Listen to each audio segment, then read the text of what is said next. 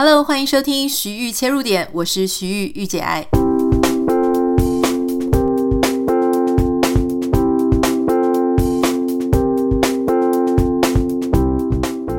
Hello，欢迎收听今天的节目。今天想要跟大家分享的呢，是关于 Podcast 跟 Podcaster 的收入哈。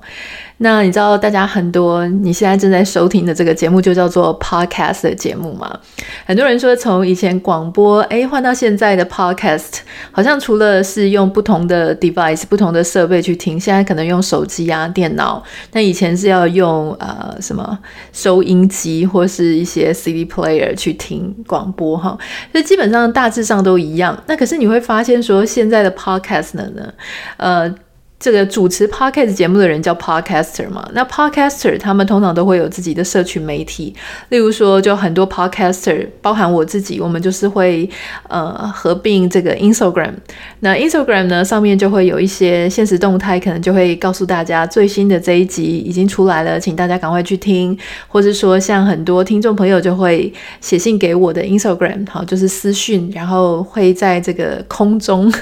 空中这个词感觉好老牌哈，就是会。在这个网络上面做一个及时的互动哈，或者说我们有一些情感上的节目以外的交流。好，那今天想要跟大家讲的这个标题叫做 “Podcaster 到底怎么赚钱，赚多少钱”哈。还有他的收入，其实如果说，因为我常常听到人家跟我讲，包含现在很多人报名我们的个人品牌课程，每个人他都有自己想要做的一个媒体的内容。那其中有很多人他是想要当 podcaster，那他就会问我说：“诶，当 podcaster 的收入怎么样？收入好不好？”所以今天就要稍微跟大家讲一下，作为一个 podcaster，我们可能会面临到什么状况，收入到底好不好？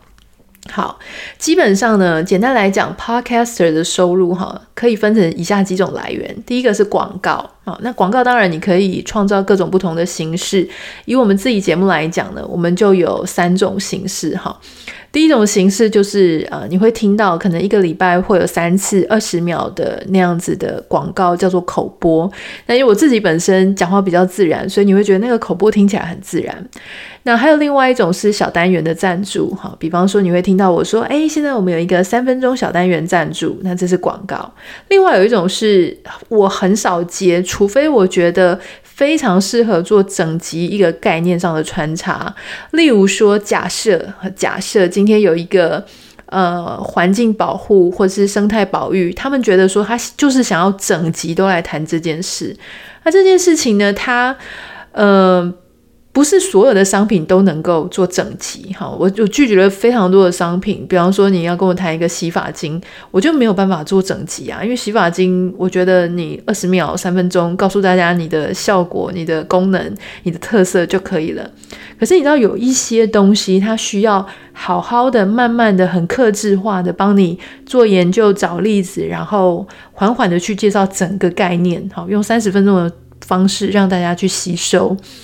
那这个东西或许可以做，我们可以做合作做一整集，但是这个非常的难，可遇不可求的。那这个东西的标准也很高，例如说像我就不敢乱接啊，如果我乱接，你一定会觉得说哈，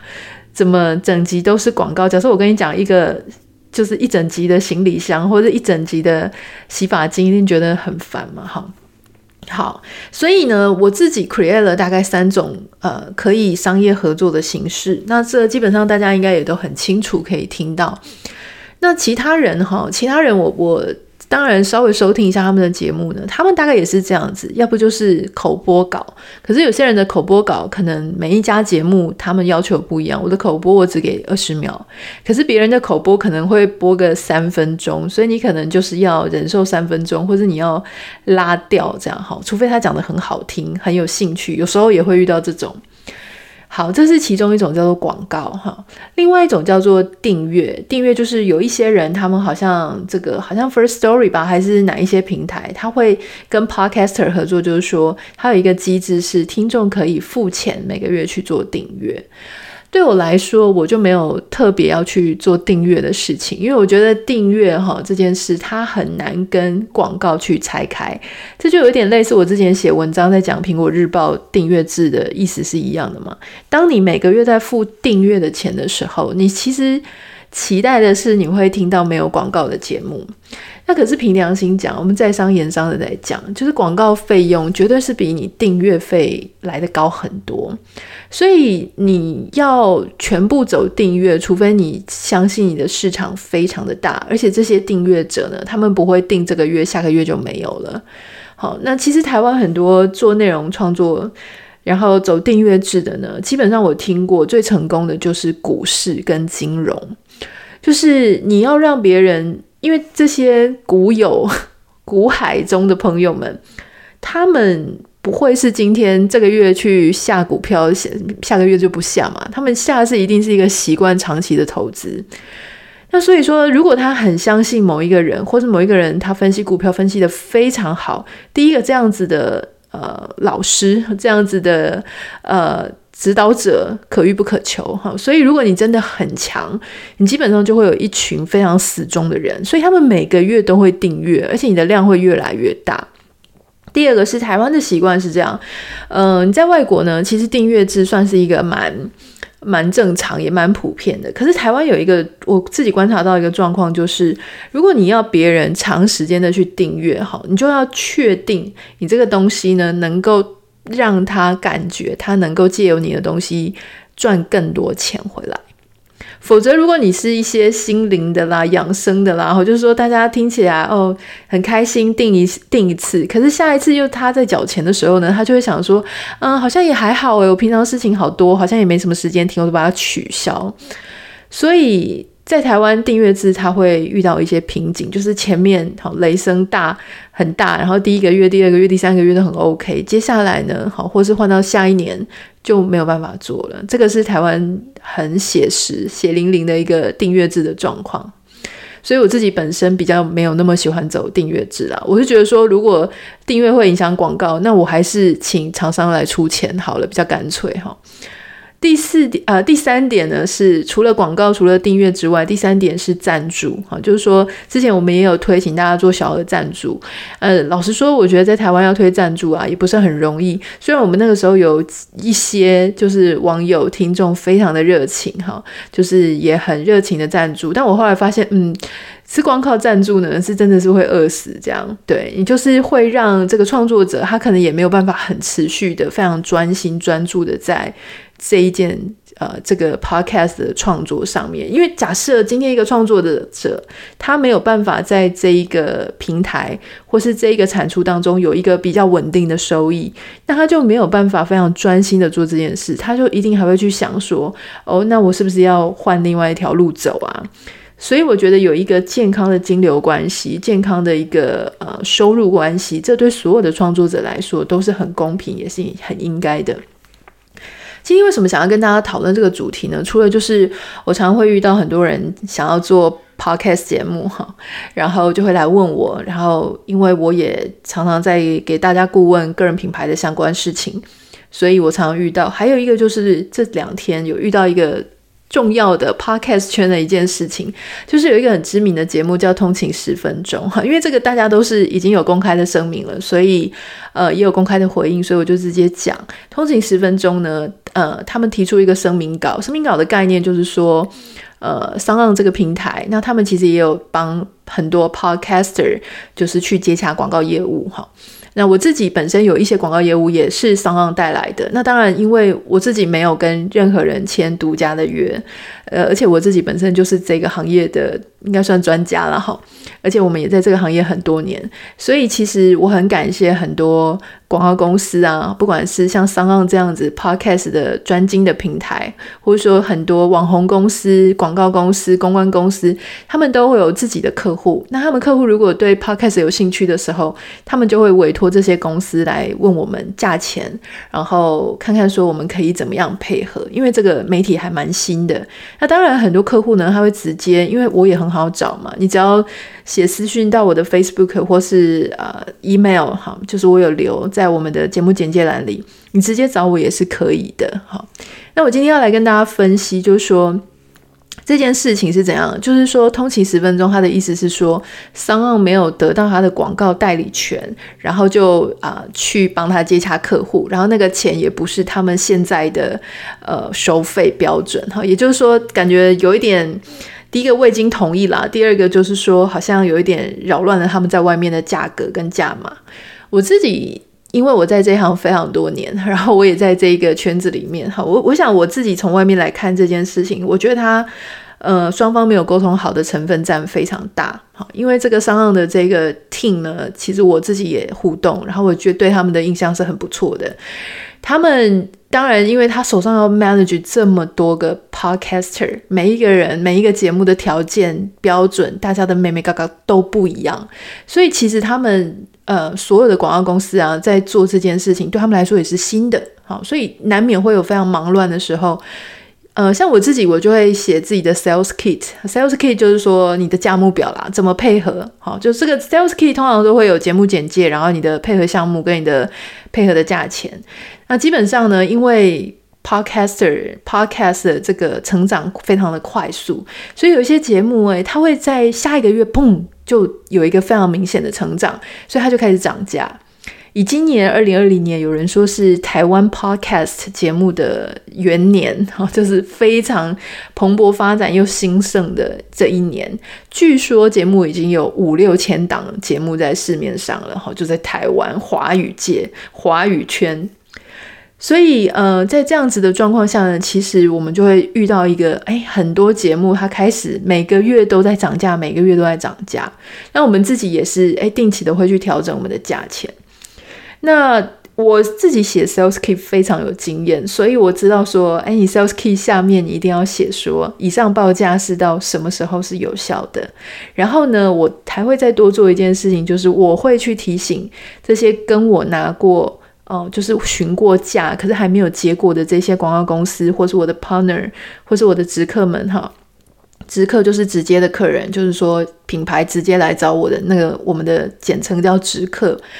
我会直接去提醒他们，就说：哎，如果现在这个月还没有办法决定的话，我们可能会有新的价目表、新的 sales kit 了哈。这个东西我会去提醒大家。所以我在看这个事件的时候呢，我就觉得应该是节目本身他们也没有非常有经验，好，就是在报价这件事情。然后平台本身呢，因为我觉得他们一定是太忙了，所以他们其实也疏忽。这个中间的落差，哈，我觉得，因为其实商浪它也是个新的平台，那大家都是很新新人对新人在做这些事情，所以难免会有这样子的一个误差状况啊。那我觉得这个东西不能单怪任何一方，因为当你还很新的时候，你就会很难预期说有一些什么样沟通的失误会出现。不过我觉得至少他们两方的态度也都还蛮好的，所以。呃，这个就是我今天为什么要跟大家特别来谈这件事情的原因。好，那很多人就会跟我讲说，或者会问我说，好，那我们作为一个 podcaster，我也已经把我的 email 留在我的节目简介栏里面了，那我还需要透过这些广告公司，包含说像这种平台业者啦，或是有些网红广告公司、一般广告公关公司，我还需要靠他们吗？哈，我要跟大家讲哦。如果你心里有这样子的想法的话，哈，我我自己很有经验，我可以跟你分享，就是说，你你知道，就是说，如果你今天是一个素人，然后你在 Podcast 圈红起来，可是你可能在脸书或者在一些大众的呃识别度上还没有那么高的话，你很可能还是需要这一些公司去推你一把，好。那你说像我这样子，我之前可能前面几年大家就很知道要怎么联络我了，就是说在 Facebook 上面啊、IG 上面啊，或是直接写信来，就是或是说他们就是有很多的广告公司都已经有我的联络方式，他们知道要怎么找我。像我这种大家都联络得到我的呢，我还是会建议你，就是不要不去跟这些广告公司配合。好，为什么？我讲两点哈，第一点。每一个公司呢，它需要内容的创作者。好，我现在是内容的创作者嘛，因为我自己主持我自己的 podcast 节目，所以我就是假设以一个公司来讲，我就是产品线，对不对？我就是产品线，我自己还做我自己的品管。好，那我还要做我自己的行销啊，比方说我把我的节目推出去，我在用 Instagram 去介绍我的这个 podcast 节目的时候，我就是在做行销嘛。那如果说我今天还行有余力呢，我可以去做我自己的业务哈，就是我收到人家的来信，我跟他谈价钱，那当然是很好的事，我也都这样子做。可是你不要忘记哦，除了那些主动来 approach 你，主动来接近你的那些品牌，还有非常非常多的品牌跟预算的哈，他们是他没有主动来找你，因为他等着广告公司去跟他提案，而广告公司有一票非常辛苦的业务人员跟企划人员，他们就是。知道客户他接下来有一波产品，有一波 campaign，有一波活动，他要去提最适合的这些呃媒体和网红，包含 podcaster，他要把他们整合成一包，提供给这些品牌跟客户。而他呢，最专业的事情是。比方说，今天客户的东西，它是一个人人都可以用的产品。我乱讲了，例如说电动牙刷好了，电动牙刷它并没有分说男生比较适合或女生比较适合，也没有分年龄层，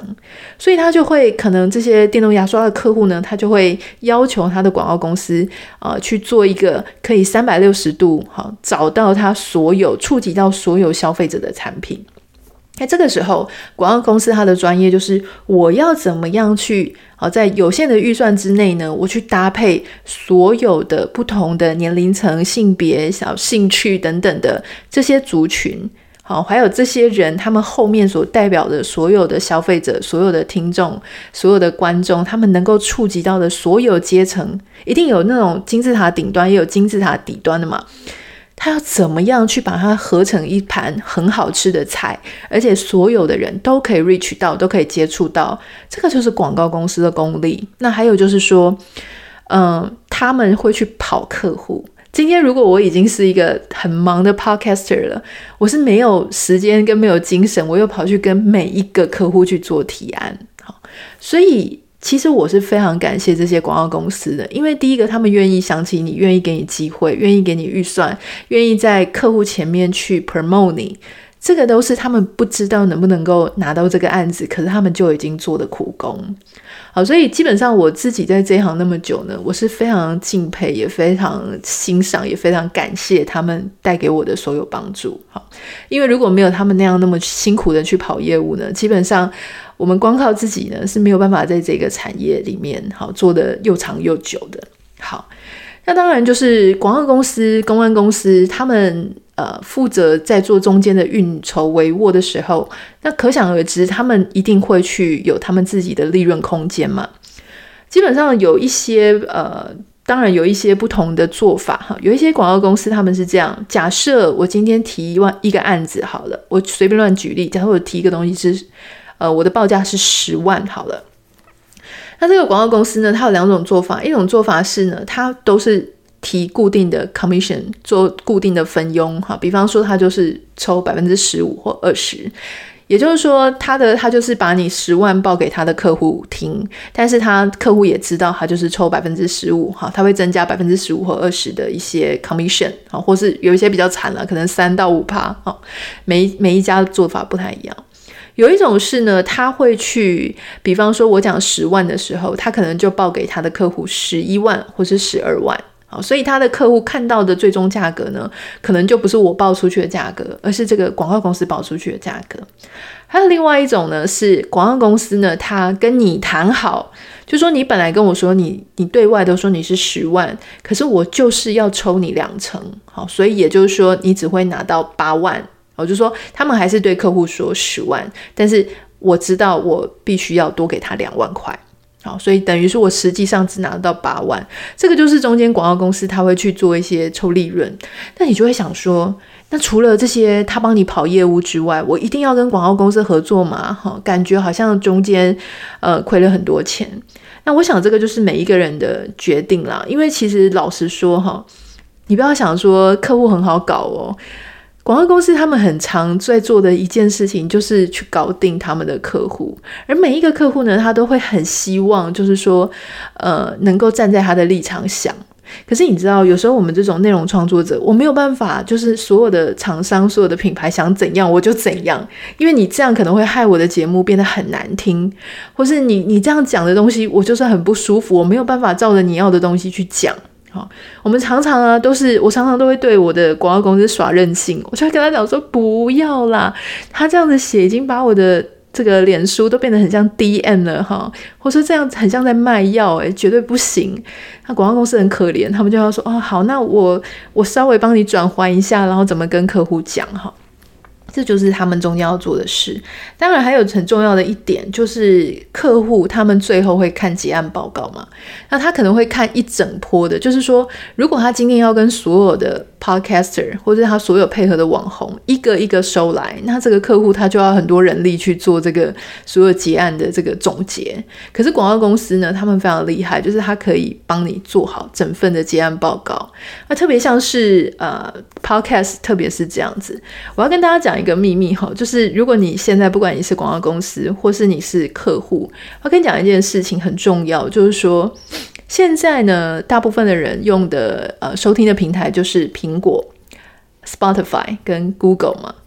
那老实说，这三个最主要的收听平台，它的给你的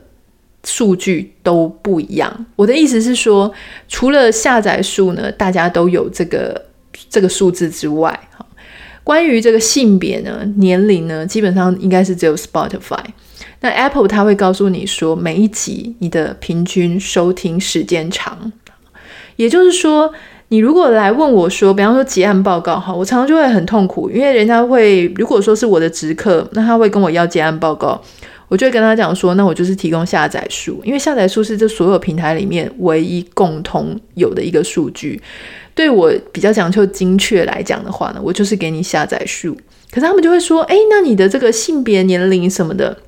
可是它只有 Spotify 啊，只有 Spotify 有这个东西。那为什么？为什么只有 Spotify 有？因为 Spotify 你听的时候你要登录嘛。那你以前在买的时候你已经写好你是你是什么性别，你是什么年龄，所以它这个背后的后台它可以去追到这个使用者他到底是什么身份，对不对？他的各项特质。可是你记不记得你在听 Apple Podcast 的时候，你就算有 Apple ID 好了，你 Apple ID 那时候在输入的时候，你只有输入电话号码呀。电话号码，然后地址还可以输入假的哦，还有你的信用卡资料，大概就是这样而已。他完全没有问你的性别，他也没有问你你的年龄，所以你苹果后来后台他去收集到这些数据，他并没有办法去比对你自己其他的人口特征，对吗？那 Google 也是一样，很多人听 Google Podcast 的时候，他根本没有连进去，没有点进去嘛。所以就会变成一个有数据非常不周全的问题。那你就会遇到一些厂商，他会问你讲说：“诶，那你为什么不直接就是给我呃 Spotify 的的数据呢？好，来代表一切。”那你就要看每一个节目，因为它的这个听众的分布不太一样。比方说，我们家的听众，我们家的听众呢，苹果是占了八到九成，好，因为我们家的听众呢，诶，年龄层比较成熟，经济能力比较好。然后很多在海外，很多人用的是苹果的系统。那我们的 Spotify 呢？凭良心讲，就只有五趴而已。所以如果要我用这个五趴去代表整个百分之一百，这个是很不合理的。我只能告诉你说，从听众的来信，从听众跟我互动的状况下，我可以判断就是怎么样怎么样，年龄层大概落在什么样的地方，没有错。好，比对 Spotify 的资料，可是我不能告诉你 exact 精确来说，它是百分之多少比多少。好，有一些广告公司呢，我不太知道他们怎么做的，也许他们真的就是用 Spotify 资料去做类比或去做推估，whatever。呃，因为每一家可能有自己的技术、自己的 know how、自己的系统，所以呃，如果他能够给你这些报告，让你觉得比较舒服的话，哈，我觉得那你就可以去跟他们配合，至少他可以提供你这些资料嘛。但是就我一个创作者，跟我对后台的了解，我是没有办法给你这些资料的，哈，这个是我我自己的状况。所以你说广告公司他，你多付他钱有没有意义呢？也许就是有这些意义吧。嗯，我想跟大家分享一个故事哈。这个故事呢，是我另外有一个朋友，那他也在经营个人品牌。那前一阵子他受邀，就是帮跟别人做一个合作。那后来他就突然问我说：“哎，这个……呃，他就问我说：‘哎，Anita，我有一个事情要问你哈。嗯，我现在跟人家合作，可是我感觉有点不是很舒服，原因是因为……呃，怎么样？怎么样？可能钱的部分没有谈拢啦，就是说钱不是很多，可是他的事情，他的产出又要被人家拿到其他地方使用，那他就请我给他建议。我觉得这件事情呢，呃，可能很多个人品牌或是很多创作者都会遇到这个状况，就是说，你的产出跟你的对价关系没有让你觉得很满意，就是说你觉得你做的很多，对价关系却很少。我唯一有一个非常重要的事情，也许这个不是只是个人创作者哈，我们所有的人在社会上处事呢，我有一个提议，一个提醒要给大家，就是说在你，你想你知道吗？做在商场上做事情，做合作哈，一切都跟钱有关系，但一切也都跟钱没有关系。这句话有点悬哈，什么叫做一切都跟钱有关系，一切也都跟钱没有关系呢？就是说，呃。每一次在做这个合作跟做案子之前，我们一定要知道自己这一次想要得到的是什么。如果今天因为哇，这个案子实在钱太多了，所以能够解决我口袋里的燃眉之急，那你就知道你这次是做是为了钱嘛。可是很长，我们有时候在跟别人合作的时候，其实不是真的为了钱，这笔钱有跟没有都没有关系，对我的生活不会造成很大影响。可是我想做，很可能是因为好来找我做的这个人，他是我很想要。呃，有的这个 connection，我想要跟他有个交情，有个关系，让我以后有其他的发挥空间，哈，可以跟他交个朋友。如果你的想法是要跟人家交个朋友的话，那你就不要这么在意钱啊，对不对？你就是要把事情做好，然后维持跟这个人的 connection。如果说今天这个案子哈，比方说有时候我跟广告公司配合，或者跟谁配合，我也会一开始啊给他一个蛮好的优惠价钱。为什么呢？原因就是因为你也希望跟他有一个好的开始，让他看看你的能耐嘛，彼此互动一下，然后给他一些觉得说 OK，跟我合作大概是这个样子，让你体验看看。这个就很像我们平常在做生意的时候，你会看到人家说试吃价、体验价。为什么会这样？因为这个老板他对他自己东西很有信心，所以他缺的是让你试试看的机会。好，所以你知道吗？就是每一件事情、每一个工作，我在接的时候，我们都会去想，我这一次的重点跟目标是什么，并不是每一次都是钱。如果这一次我需要的就是一个让别人看到我的机会，或是我需要的就是一个呃，我想跟对方有一个关系，好，未来有更长远的路，那我大概就不会去这么计较一些关于钱的事情。好，接下来我们先进一个三分钟的小单元，我们再回来跟大家聊其他的。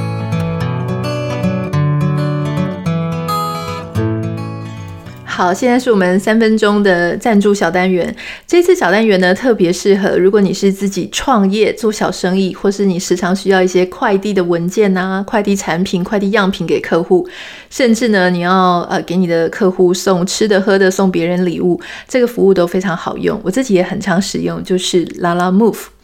我猜很多台北市的朋友应该还蛮熟悉 Lalamove 的哈，因为真的是非常多的小店家或是公司行号在用他们。其实我一开始认识 Lalamove 是因为我看到我朋友的公司，他们就是寄样品给我，都是用 Lalamove。后来我发现，哎，真的还蛮方便的。我同事啊，他们如果是要送合约或是发票给客户，我都会请他们一定要用这个 Lalamove，而且他们跟企业来说呢，是不用签约的。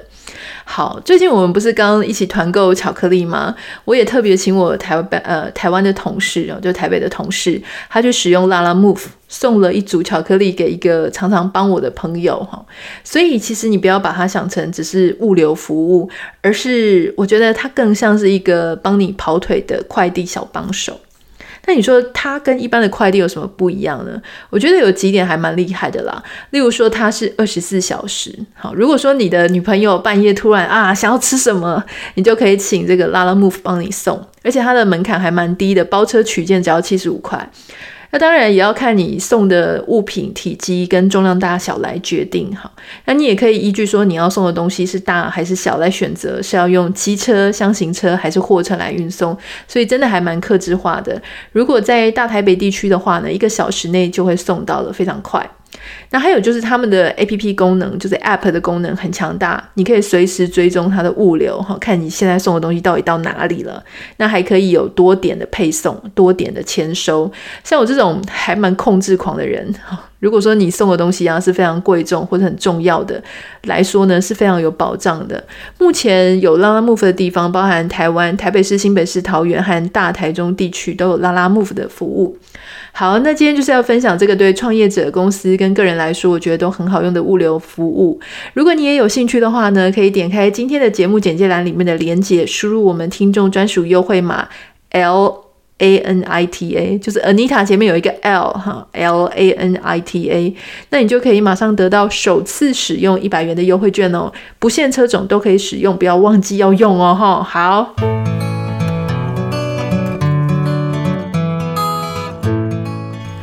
最后呢，有一个小小的心情想要跟你分享，我很开心哦。就是前一阵子我们在一个认清当下的自己那一期节目播出完之后呢，有一位很热情的听众朋友，她也住在北欧，哈，她就她是香港人，哈，一个女孩子，她就写私讯给我，问我说。我听了你那一集节目，然后我很想要知道你的北欧的朋友是住在哪里哈。我是他是住在瑞典，那我说哎，我的朋友也是住在瑞典，所以他说那就太好了。我希望可以跟他认识一下，也许我可以帮他一些什么忙哈。也许听听看他对工作上的需求啊，或者说他有一些什么事情我可以帮得上忙的。然后我就非常的开心，因为其实我那天在讲这个节目的时候呢，我其实也是会有点担心说啊，我讲的这么直接哈，除了跟大家。大家分享之外，不知道我的好姐妹会不会有一点不开心？可是结果没有，而且呢，居然还可以让其他人，好，就是哎，就说想要来帮忙。后来我就引荐了他们，就是让他们有彼此的资讯，所以他们就在视讯上面聊天。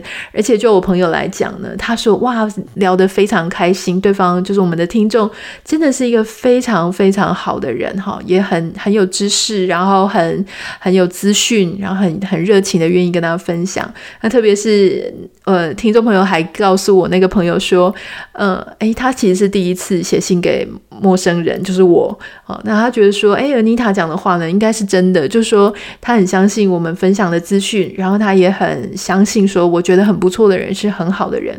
我真的非常非常感谢，很感动。我常常都觉得说，嗯、呃，我觉得。我我我自己是基督徒，所以我觉得是神的心意，他会透过我们很多，不管是每一个每一个个人都很像一个节点哈，就是我们可以把我们自己的爱啊、跟努力、跟关心传出去，也许就可以带给别人一些不一样。如果你不是基督徒，没有关系，你也可以相信冥冥之中呢，就是有一些善意，他们会连接在一起，然后让别人也能够有机会得到快乐，跟有机会得到希望，这样。那好。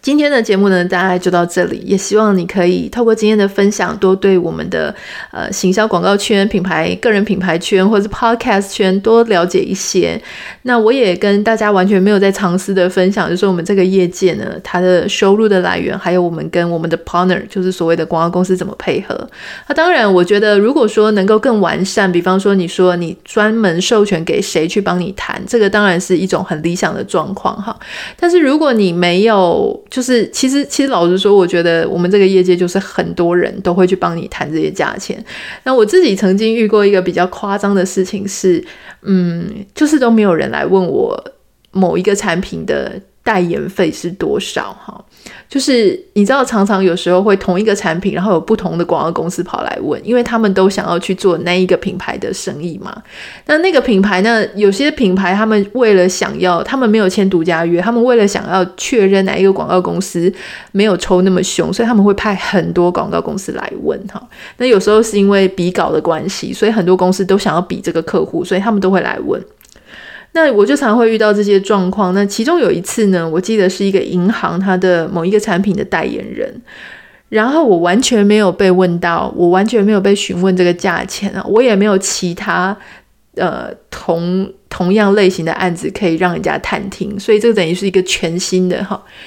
那我有一个朋友，他在那个银行里面呢，就是那是我的好朋友，所以他就做了蛮高层的，他突然就敲我讯息，他就说：“哎，Anita。”哇，你代言费超贵耶！这样子，我就说怎么会呢？我我什么东西的代言范围是哪里？我根本就不知道范围，也不知道产品，我怎么报价？他就说对啊，对方那个公关公司说你代言一年要两百万呢。我说拜托，两百万我林志玲吗？哈，就是 哪有那么夸张的价钱啦？那他就说真的吗？可是公关公司就是报这个价钱给你啊，就是报出来。我就说哦，这当然是他们的一些策略跟计谋啦。就是说，难免你也是会遇到业界有另外一种，你知道吧？比较不孝的人，不孝业者，或是说这就是他们惯用的手法。就是说，他想要 promote 的可能是某一个人，假设是 A 好了。然后这个公司为了要 promote 那个 A 呢，所以他就会拉了垫底的 B 跟 C，好，就是把 B 跟 C 呢两个可能跟 A level 差不多，或是差一点的，然后呢把他们的价格好就是推得非常高，高到一个不可思议的状况。所以在客户来看，他就会觉得说，哦，那当然是选 A 啊，A 比较好。那这个公司他可能。就是就可以从中得到很多的利益的，然后推出他们自己想要的人，这样，所以也是会遇到这样的状况，不过很少啦。大部分的广告公司、公关公司，我觉得他们都是，嗯，蛮有蛮有职业道德，也只有职业水平的。所以我相信，我觉得大家不用抱着受害者的心情哈，或者是觉得这个社会很险恶，其实基本上是不会啦。我觉得大部分人都很不错，他只是说我们大家一开始就是把这个呃游戏规则先说清楚，然后呢。每一件事情，我们自己作为创作者，哈，作为这个下游要来，人家要来合作的人，我们就要弄清楚每一个案子，你到底想要的是什么？想要钱吗？想要人脉吗？还是你想要什么？哈。好，那今天这个就是我们今天要跟大家分享的。那如果你有任何的私讯，哈，或是什么建议啊，什么想法要跟我分享，欢迎你可以私讯到我的 Instagram 账号 Anita 点 Writer A N I T A 点 W R I T E R。那当然也欢迎你可以帮我们在 Apple Podcast 上面按下五颗星跟留言，拜托拜托，谢谢你，我们下次见，拜拜。